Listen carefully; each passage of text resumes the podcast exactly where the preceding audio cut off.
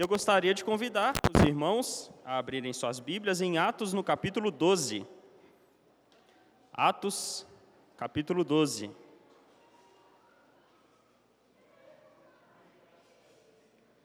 Vamos estudar hoje o capítulo inteiro.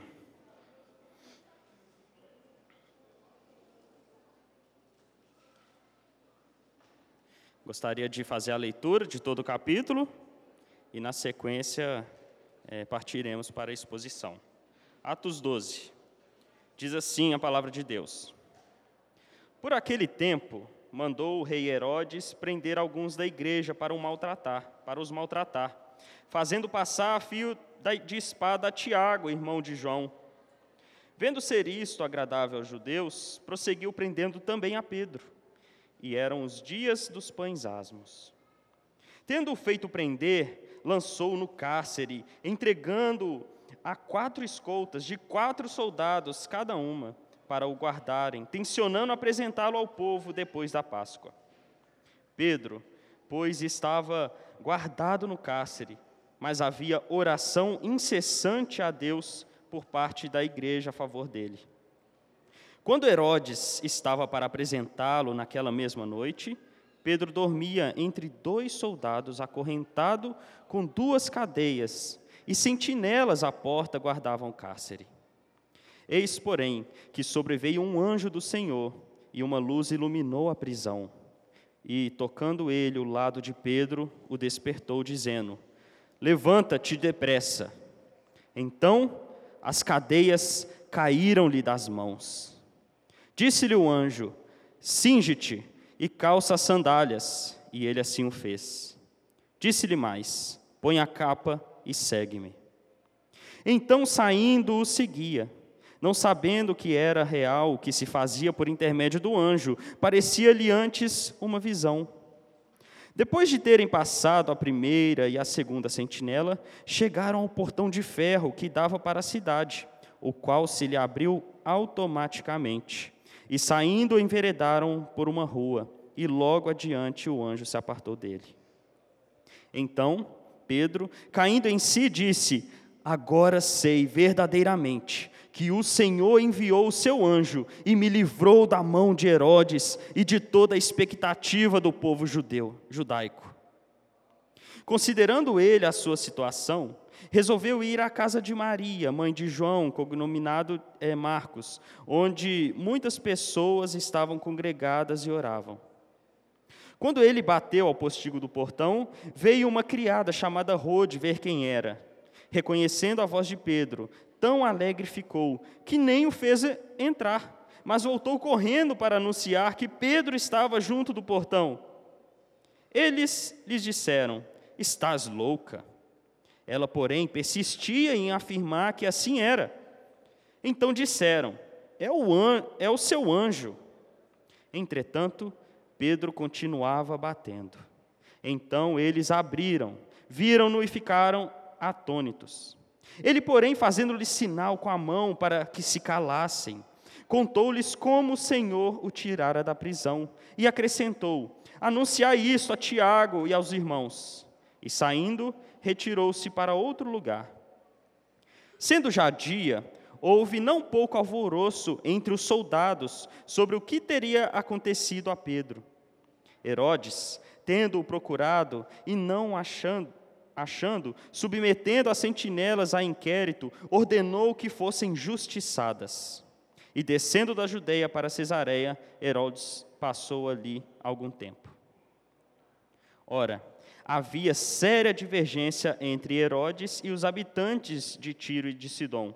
Porém, esses, de comum, comum acordo, se apresentaram a ele e, depois de alcançar o favor de Blasto, camarista do rei, pediram reconciliação, porque a sua terra se abastecia do país do rei. Em dia designado, Herodes, vestido de trajo real, assentado no trono, dirigiu-lhes a palavra e o povo clamava: É voz de um Deus e não de homem. No mesmo instante, um anjo do Senhor o feriu, por ele não haver dado glória a Deus, e comido de verme, expirou. Entretanto, a palavra do Senhor crescia e se multiplicava. Barnabé e Saulo, cumprida a sua missão, voltaram de Jerusalém, levando também consigo a João. Oremos. Santo Deus, estamos mais uma vez aqui, neste dia do Senhor, diante da tua palavra, para meditarmos sobre ela e sermos por ela encorajados. Nós pedimos que o teu Santo Espírito, por misericórdia, venha nos instruir nesta manhã, venha fazer com que a tua palavra entre em nossos corações e dê frutos, frutos genuínos, frutos do teu espírito. Esta é oração que nós fazemos no nome santo de Jesus. Amém. Em toda a história de Atos que percorremos até aqui, há algo que nos fica muito claro. Se não fosse o Senhor que estivesse com a igreja, ela certamente se sucumbiria. Assim como um grão de mostarda não pode germinar em um pote de plástico sem terra, luz e água, a igreja não poderia resistir a um ambiente hostil que a odeia com toda a força do ódio. Se não fosse a operação de Deus em derrotar os inimigos por meio do Evangelho, através do Espírito Santo, que vence o ódio de Deus, plantando neles o caráter de Cristo, a igreja não teria chegado até aqui. Não fosse o Senhor que esteve ao nosso lado, Israel que o diga. É isso que diz o verso 1 do Salmo 124. Uma das citações preferidas que eu tenho de Martinho Lutero vem de um pequeno comentário deste verso em sua obra Obras Selecionadas, no volume 4. Vejam o que Lutero disse. Pois há mil anos, tu e eu nada fomos. Não obstante, a igreja foi preservada sem nós, e o teve que fazer aquele que se chama o que era e ontem. Do mesmo modo, não somos agora enquanto vivemos, pois a igreja não é preservada por nós, porque nós não somos capazes de impedir ao diabo no Papa, nas hordas e pessoas más. E se dependesse de nós, a igreja deveria sucumbir diante dos nossos olhos, e nós com ela, se não fosse aquele outro homem que conserva tanto a igreja como também a nós. Devemos atribuir isso àquele que se chama, que é e hoje. De igual modo, nada iremos contribuir para que a igreja seja preservada quando estivermos mortos, mas o fará aquele que se chama, o que virá e por todos os séculos. E o que dizemos a nosso respeito nesse assunto, isso também o disseram a respeito de si nossos antepassados, como atestam os Salmos e a Escritura, e nossos descendentes também terão a mesma experiência, de modo que cantarão conosco e com toda a igreja o Salmo 124. Não fosse o Senhor que esteve ao nosso lado. Israel que o diga. Essa citação de Lutero poderia ter sido muito bem um comentário a respeito de Atos 12, pois é exatamente sobre isso que trata este capítulo.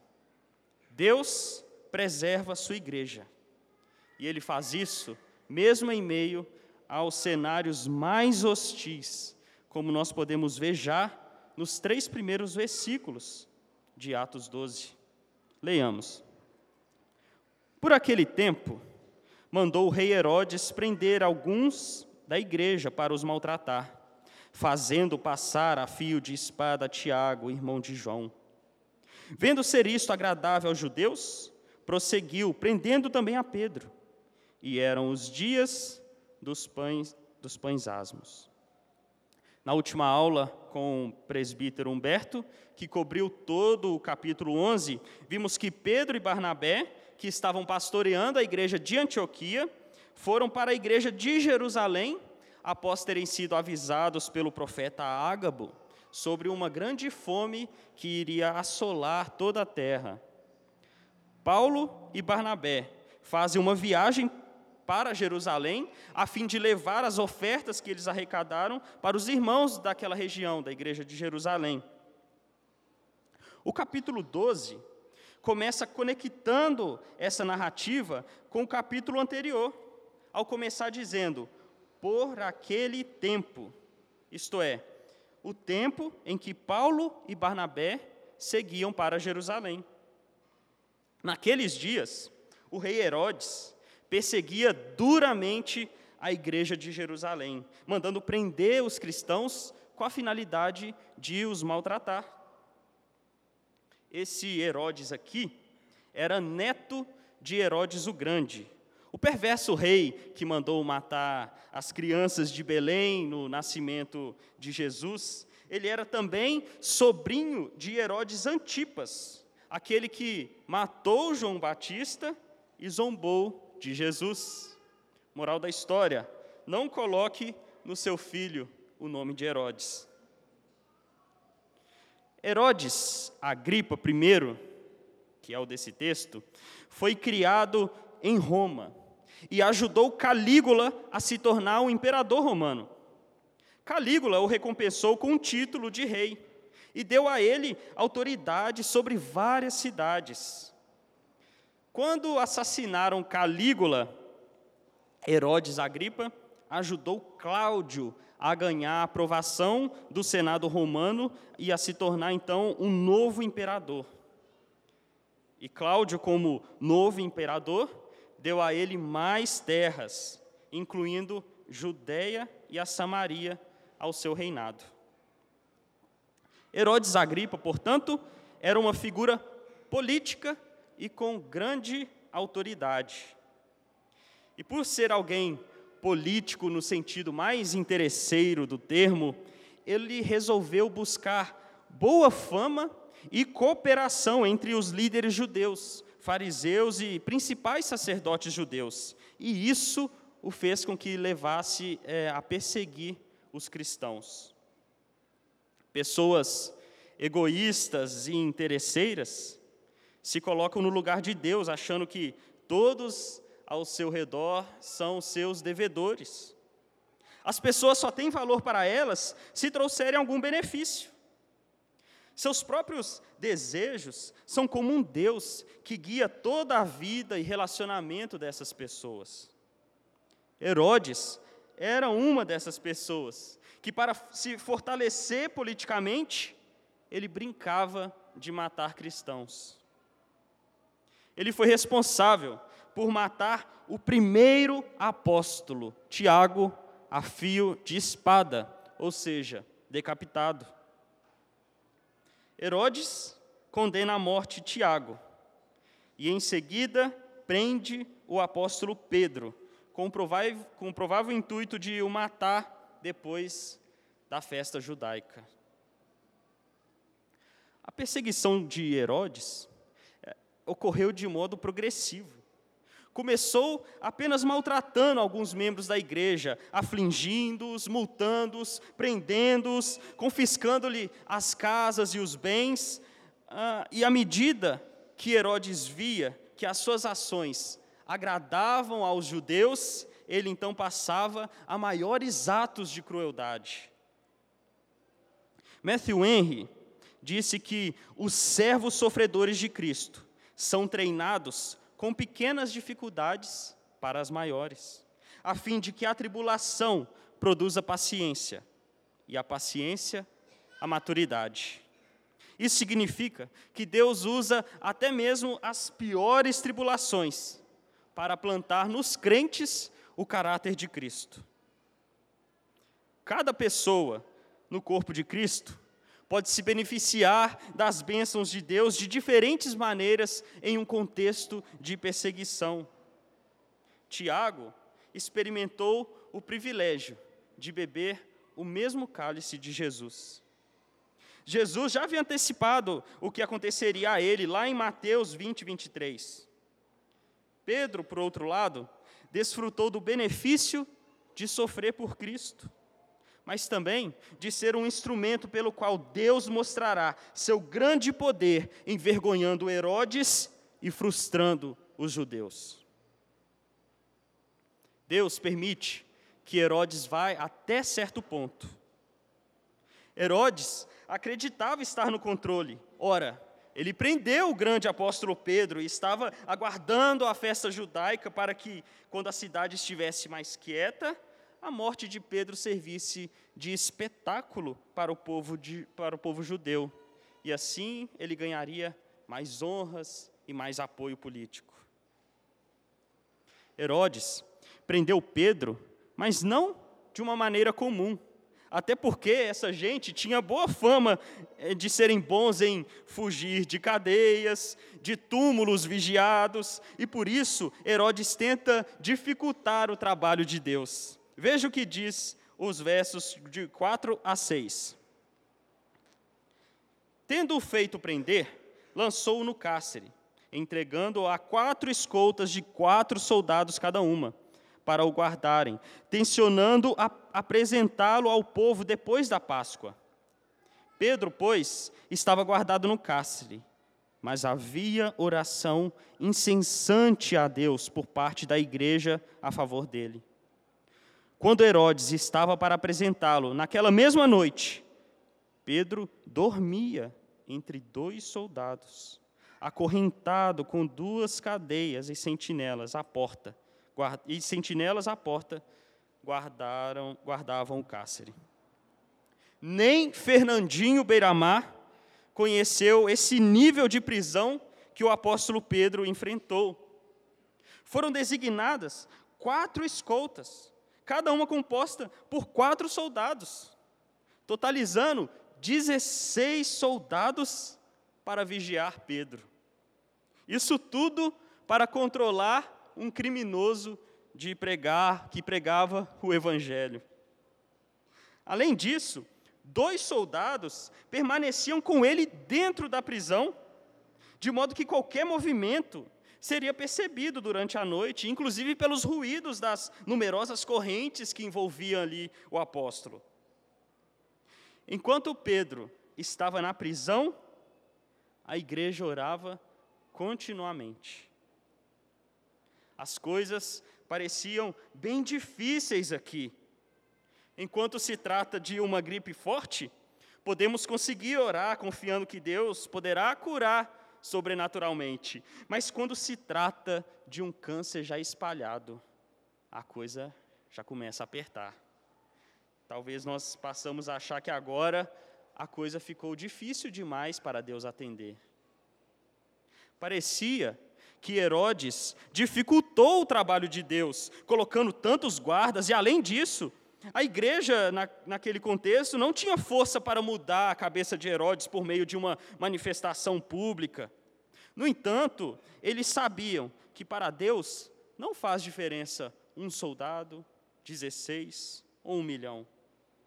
Nada é difícil demais para Deus.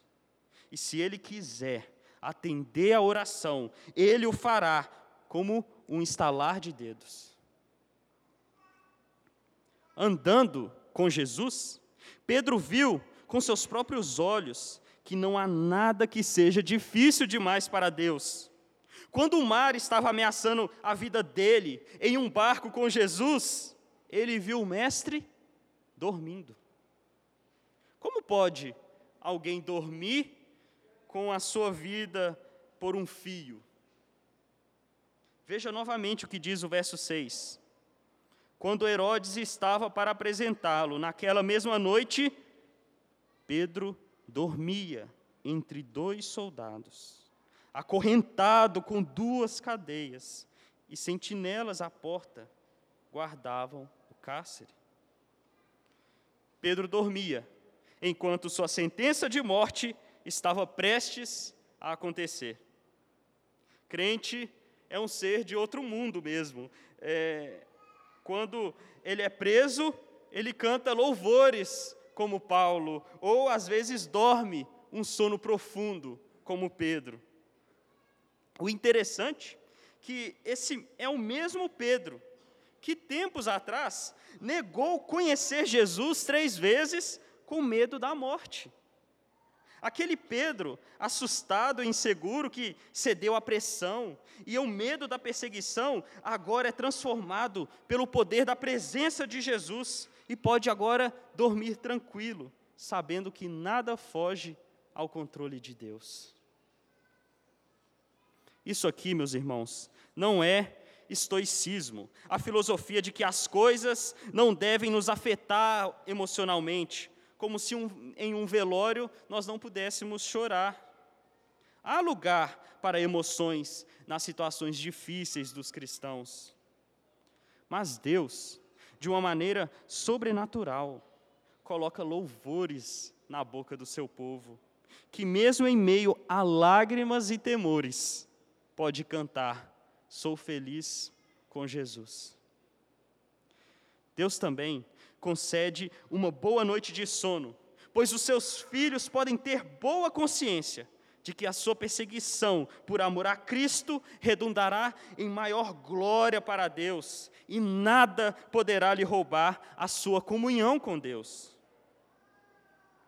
O neuropsiquiatra Vitor Frankl disse certa vez: tudo pode ser tirado de uma pessoa, exceto uma coisa: a liberdade de escolher sua atitude em qualquer circunstância da vida. Irmão, se você fosse colocado uh, preso em um caixote pequeno, abandonado de qualquer contato com outro ser humano, você ainda teria a companhia de Deus e poderia falar com Ele em oração ainda poderia manter a esperança de que aquela situação não é definitiva. Isso é magnífico. Deus escondeu a fé no íntimo dos homens, de modo que ninguém possa tirá-la. Podem tirar as suas pernas, os seus braços, os seus olhos, mas a fé ficará escondida em um lugar seguro ela ficará intacta. A oração é a grande arma que Deus concedeu à sua igreja. Ela é o meio que o próprio Deus escolheu para governar o mundo. A igreja orou incessantemente. E Deus ouviu a oração, fazendo com que todos os esforços de Herodes para manter Pedro preso não se passasse de um castelo de cartas, frágil e facilmente desfeito, como podemos ver nos versos seguintes. Leia comigo, por favor, agora, o verso 7 até o verso 11. Diz assim: Eis, porém, que sobreveio um anjo do Senhor, e uma luz iluminou a prisão. E tocando ele o lado de Pedro, o despertou, dizendo: Levanta-te depressa. Então as cadeias caíram-lhe das mãos. Disse-lhe o anjo: Singe-te e calça as sandálias. E ele assim o fez. Disse-lhe mais: Põe a capa e segue-me. Então, saindo, o seguia, não sabendo que era real o que se fazia por meio do anjo. Parecia-lhe antes uma visão. Depois de terem passado a primeira e a segunda sentinela, chegaram ao portão de ferro que dava para a cidade o qual se lhes abriu automaticamente. E abrindo, enveredaram por uma rua. E logo adiante o anjo se apartou dele. Então Pedro, caindo em si, disse: Agora sei, verdadeiramente, que o Senhor enviou o seu anjo e me livrou da mão de Herodes e de toda a expectativa do povo judaico.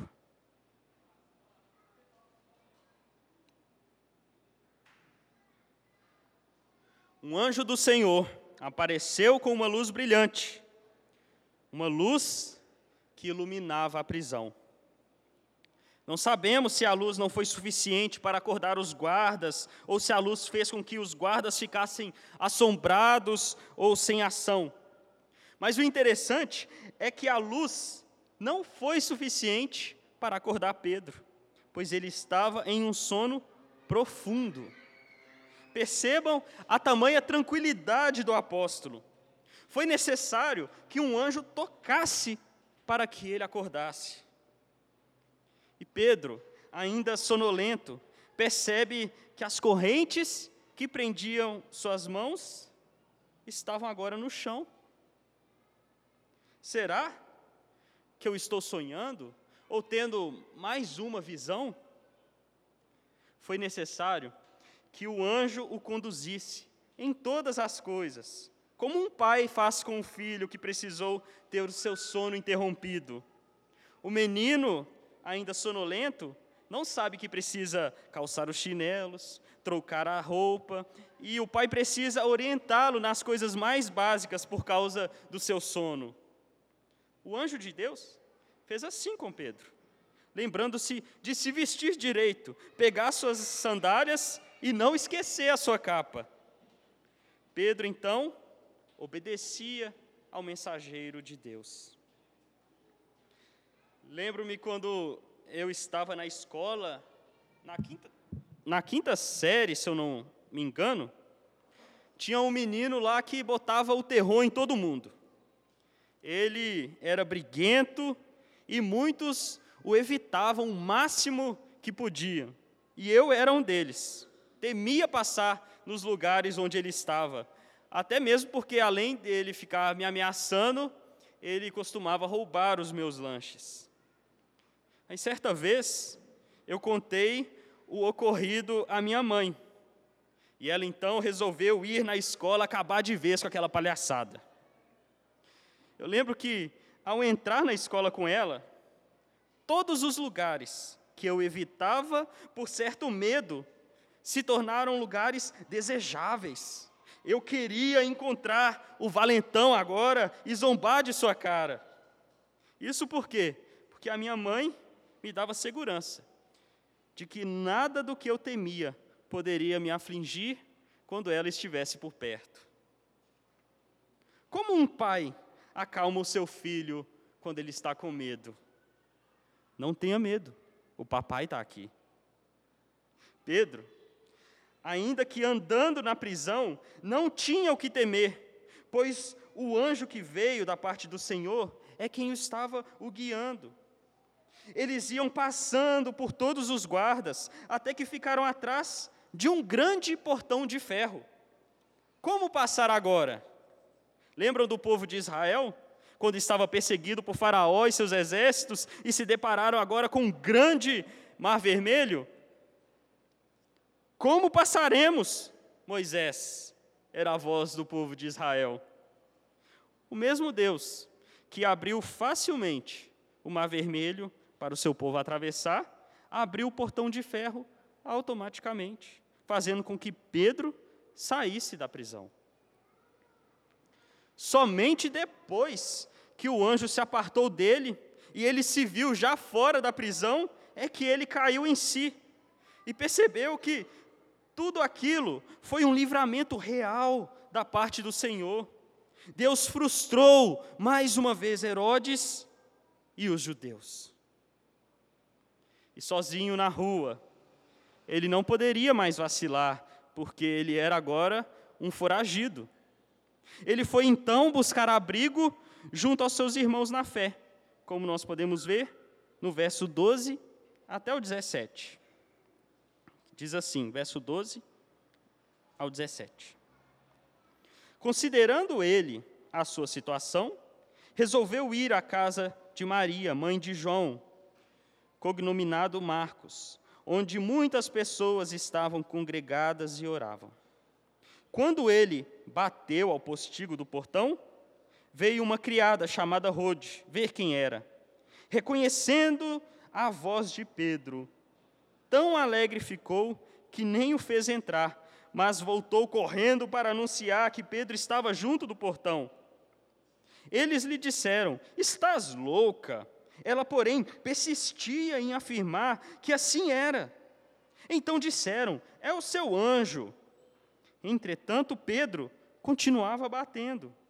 Então eles abriram e viram-no e ficaram atônitos. Ele, porém, fazendo-lhes sinal com a mão para que se calassem, contou-lhes como o Senhor o tirara da prisão, e acrescentou: Anunciai isso a Tiago e aos irmãos. E saindo, retirou-se para outro lugar.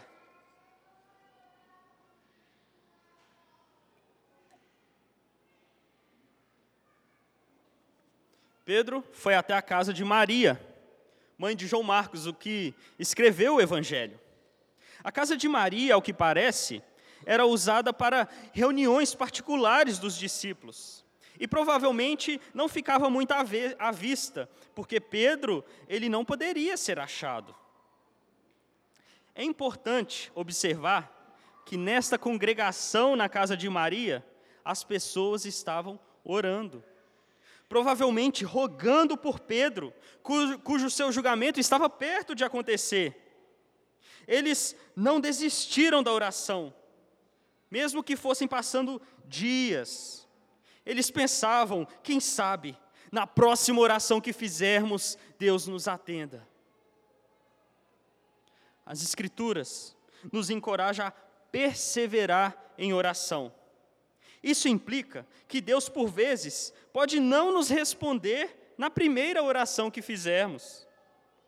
Perseverar em oração significa que precisamos orar mais de uma vez e não desistir da oração, mesmo que a nuvem do milagre ainda não tenha aparecido.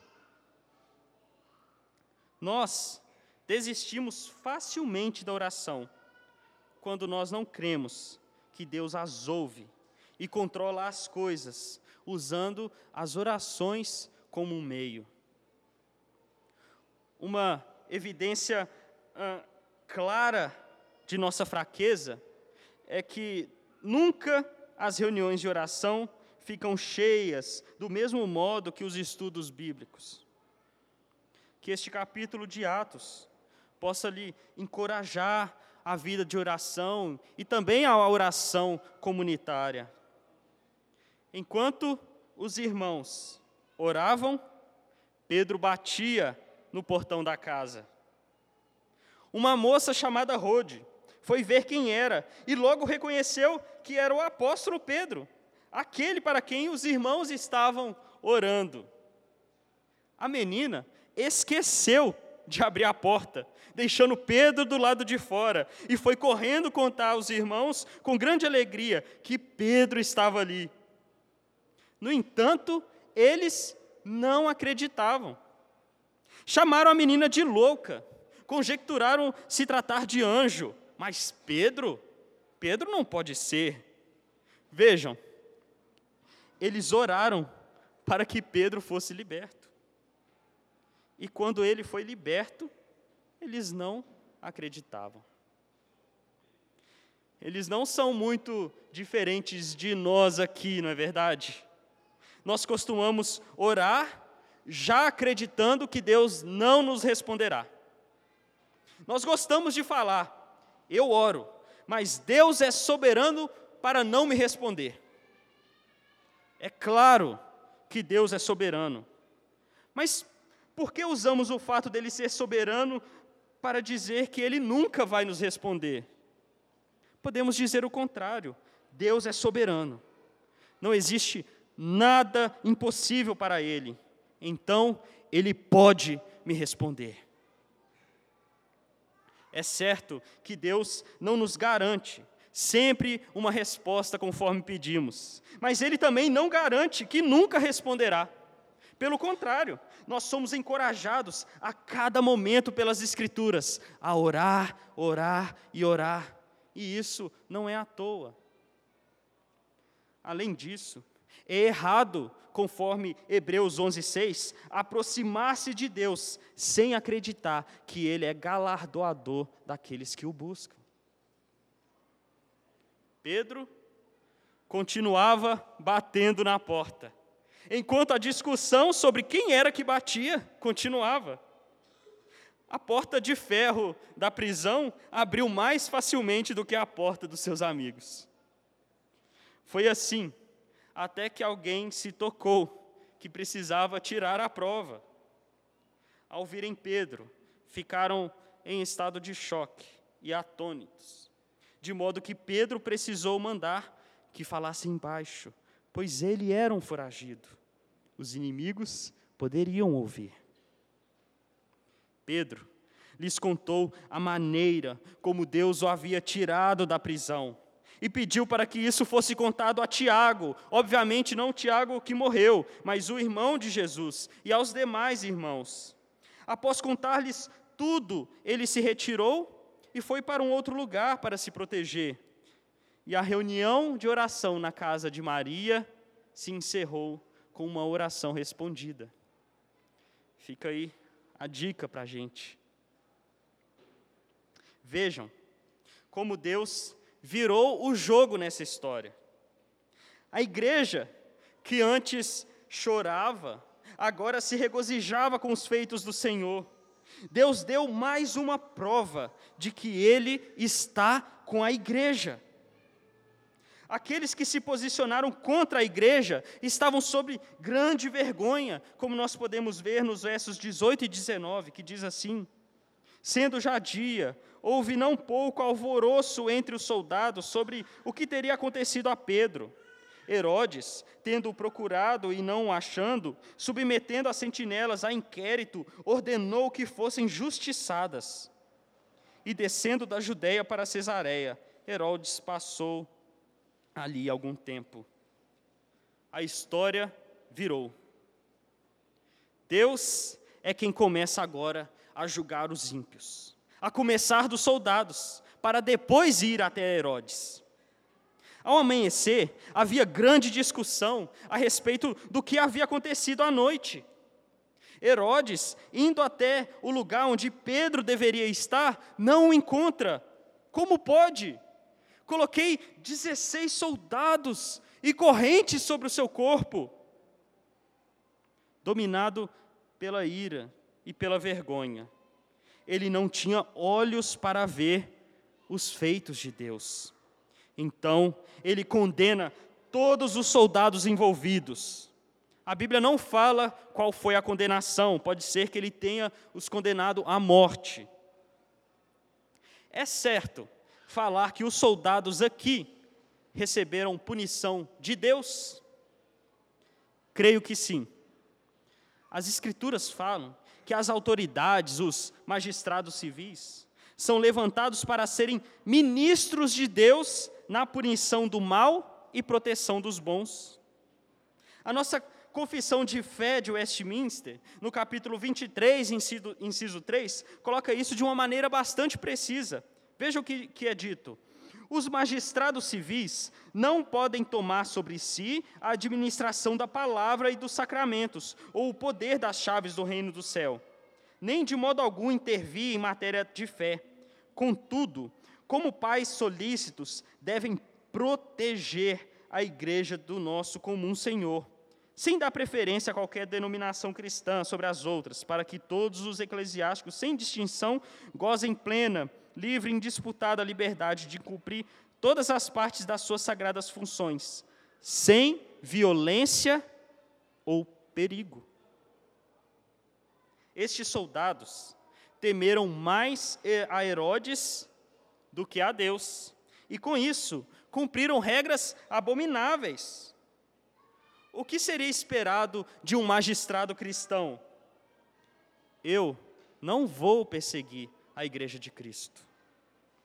Que eu aguente todas as consequências disso, mas temerei mais ao Senhor do que a Herodes. Nosso comprometimento com o Estado tem um limite. E esse limite é estabelecido por Deus. Se você for uma autoridade que representa o Estado e for designado para cumprir ordens de fechar igrejas, prender cristãos na rua por pregar o Evangelho, e isso é possível de acontecer. Na verdade, isso acontece em alguns lugares. Então, o seu dever é desobedecer. Mas eu vou ser mandado embora, que seja. Mas e se eu não arrumar outro emprego tão bom? Que não arrume. É melhor ir ao céu desempregado e faminto do que ir para o inferno gordo e rico. Devemos dar a César o que é de César, mas César deve dar a Deus o que é de Deus. Deus deu a Herodes o que é de Herodes: vexame e condenação.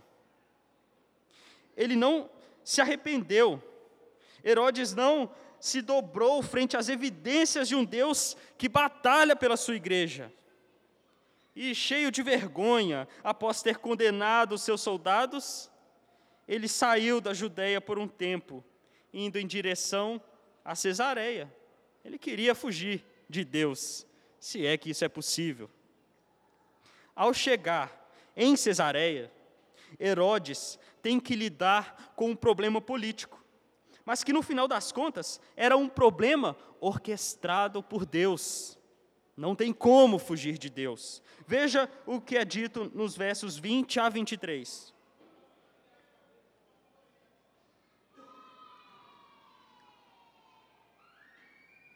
Verso 20 até o 23. Ora, havia séria divergência entre Herodes e os habitantes de Tiro e Sidom. Porém, estes, de comum acordo, se apresentaram a ele.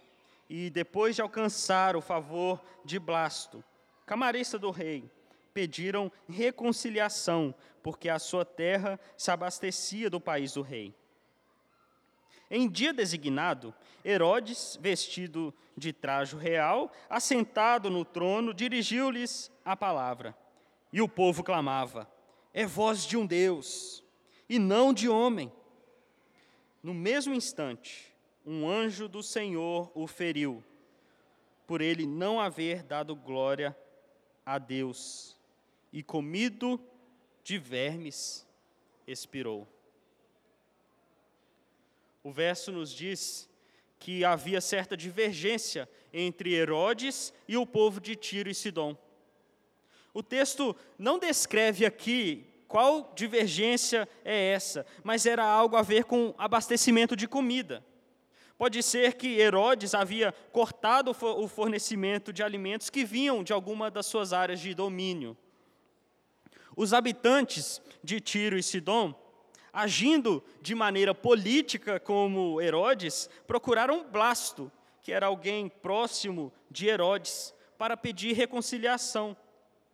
Foi conseguido então com isso um dia em que Herodes iria publicamente falar, enquanto os embaixadores de Tiro e Sidom se humilhasse publicamente, do jeito que Herodes queria. Herodes foi vestido nesse dia com um traje brilhante, cheio de glória. Suas palavras eram soberbas e ele queria ser adorado como Deus. E diante de toda aquela glória forjada com suas roupas, o povo clamava: É voz de um Deus, é Deus que está falando, não um homem. Podemos imaginar um sorriso satisfeito de Herodes, recebendo glórias e honras. Mas a alegria de um soberbo dura pouco. Um anjo, mensageiro do Senhor, o feriu Talvez o mesmo anjo que havia libertado Pedro, ele o feriu por não ter dado glória a Deus. E de maneira humilhada, Herodes ficou terrivelmente doente, sendo comido por vermes até a morte. O historiador da época, Flávio Josefo, que era judeu e, portanto, não tinha nenhum interesse em adequar os fatos da época ao ensino bíblico, escreveu em sua obra Antiguidades alguns detalhes da, da época sobre como se deu a morte de Herodes. Veja o que colocou é, Flávio Josefo. Esse Herodes desceu a Cesareia para celebrar uma grande festa em honra a César. Na manhã do segundo dia de, da festa, entrou no teatro, trajado com aquela capa esplêndida. Seus lisonjeadores o saudaram como Deus e imploraram que lhes fosse propício. Até aqui, eles o haviam reverenciado como homem, Mas agora confessaram que havia algo nele mais excelente que a natureza mortal. Ele não recuou, nem corrigiu essa lisonja irreverente, mas imediatamente, olhando para cima, percebeu que havia uma coruja pousada em sua cabeça. No mesmo instante, foi tomado por uma dor violentíssima nos intestinos e cólicas na barriga, as quais desde o começo eram estranhas. Ele voltou os olhos para os seus amigos e disse: Veja a humilhação de Herodes. Agora eu, a quem vós me chamaste Deus, e portanto imortal, devo provar que sou homem e sou mortal. Sua tortura continuou, sem interrupção, ou menor abrandamento até morrer. E ele morreu aos 54 anos de idade, sendo rei por sete anos. Embora não precisamos disso, mas até as fontes históricas de pessoas não cristãs confirmam as narrativas bíblicas. Deus derrotou Herodes. A história de Herodes nos ensina que se você se opõe a Jesus, você perde. Mais cedo ou mais tarde, você cairá do seu orgulho e terá de confessar que é um homem e é mortal como Herodes. E enquanto Deus trazia juízo aos que perseguiram a igreja, que perseguiam a igreja, o trabalho dela crescia e multiplicava, como diz os últimos versos 24 e 25.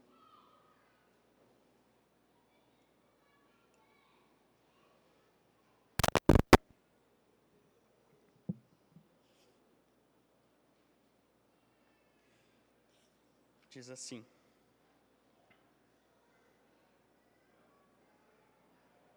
Opa,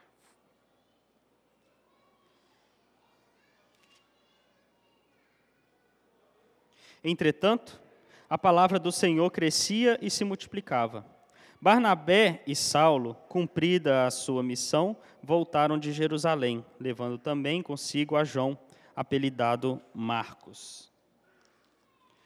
Tertuliano, um defensor da fé cristã, que viveu na geração próxima ali dos, dos apóstolos, escreveu aos seus perseguidores: Nós nos multiplicamos sempre que somos ceifados por vocês. E o sangue dos cristãos é a semente da igreja. É isso que vemos em Atos. A perseguição pode vir com todas as forças, mas Deus não permite que a igreja pereça. Pelo contrário, ele a fortalece. Depois da morte de Tiago, a palavra de Deus cresceu. Quanto mais a igreja era afligida, mais ela se multiplicava.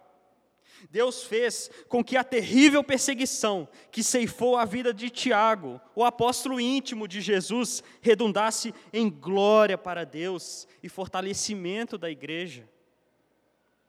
Após a morte de Herodes, a palavra de Deus ganhou mais terreno. A morte de um homem cheio de autoridade como Herodes, serviu para, para mostrar que a causa dos cristãos era a causa de Deus. Pois, como disse Lutero, se não fosse o Senhor que esteve ao nosso lado. John Stott, em seu comentário sobre Atos 12, escreveu o seguinte: No começo do capítulo 12, a gente vê Herodes triunfando Tiago morto e Pedro na cadeia. No final do capítulo, a gente vê Herodes morto, Pedro livre e a palavra avançando. É isso que Cristo faz. Ele condena os que o rejeitam, liberta os que têm fé e abençoa os que perseveram. A história de Herodes nos adverte sobre o perigo do orgulho. Este que reside em nossos corações. Como Lutero nos lembra, não fosse pelo Senhor, estaríamos destinados à ruína, incapazes de preservar a igreja ou a nós mesmos. Herodes, em sua arrogância, representa a condenação que todos compartilhamos. O mesmo pecado de orgulho que o levou à destruição é o mesmo pecado que permeia as nossas vidas. Romanos 1, 21 nos confronta com a realidade de que, conhecendo a Deus, nós não glorificamos como Deus. Entretanto, nessa história de julgamento e condenação, encontramos a esperança que há no Evangelho. O pecado que matou Herodes é o mesmo pecado que cometemos, mas que matou o Filho de Deus na cruz. A morte de Cristo, no entanto, não é o fim da história. A ressurreição testifica que ele venceu a morte e nos oferece libertação do pecado que nos aprisiona em terríveis correntes e nos condena. Ao contemplarmos o desfecho do capítulo, do capítulo 12, vemos Barnabé e Saulo voltando em cena. Lembram que eles partiram de sua missão levando João Marcos. Este detalhe, aparentemente simples, nos lembra que a obra de Deus continua, mesmo nos bastidores.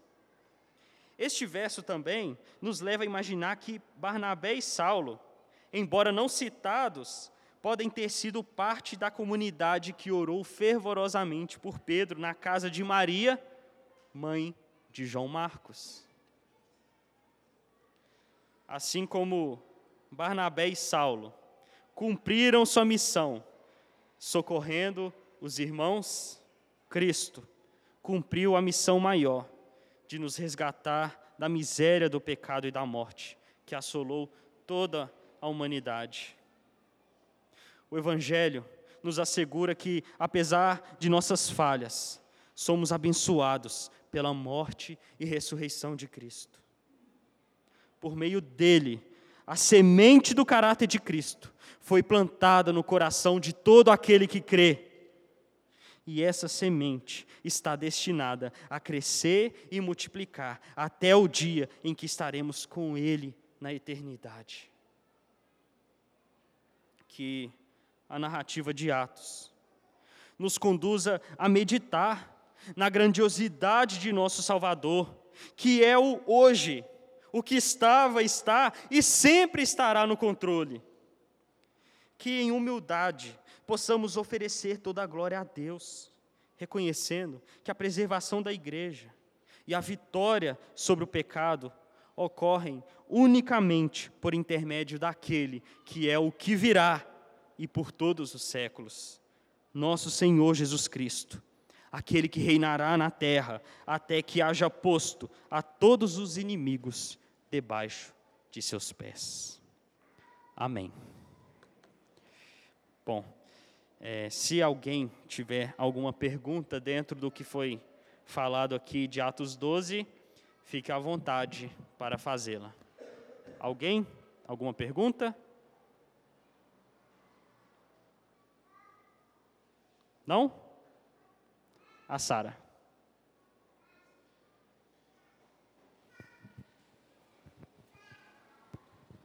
É, é uma pergunta bem, bem simples, que quando fala assim, é, é o anjo dele, o que, que na verdade isso, isso queria dizer, que é o anjo? Porque parece assim, na, na, na mentalidade de hoje, como se fosse o anjo guarda, como se fosse um guarda, né, para ele. É nessa, nessa ideia ou é uma outra ideia que eles tinham nessa época?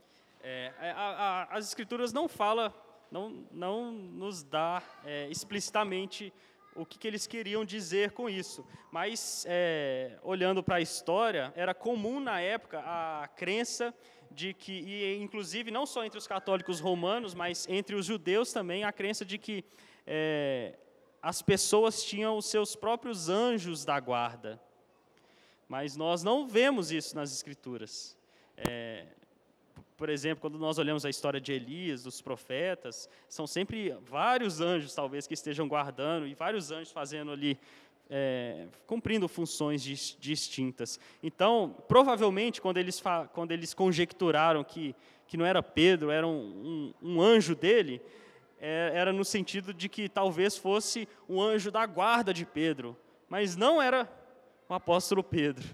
Essa era a conjectura deles. Né? Isso talvez seja uma, uma possível explicação para eles falarem isso.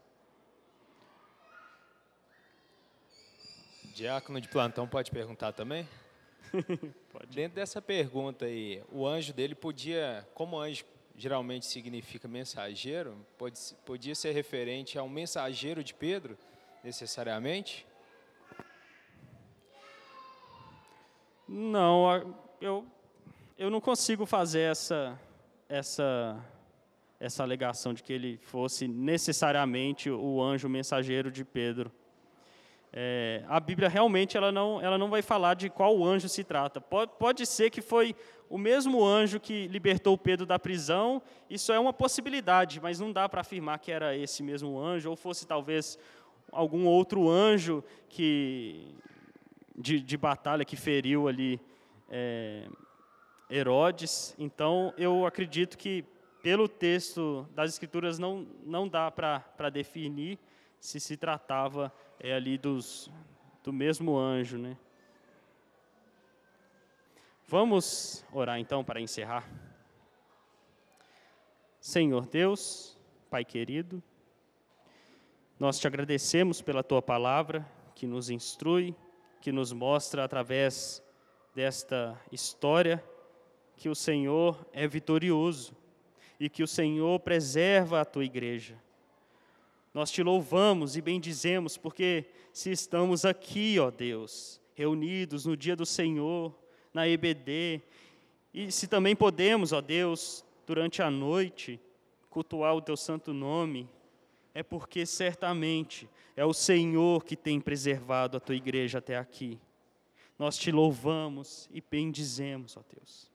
E pedimos também perdão, porque mesmo o Senhor nos enchendo dessas histórias grandiosas, nós desprezamos muitas vezes o dia do Senhor, negligenciando as orações, negligenciando o culto do Senhor.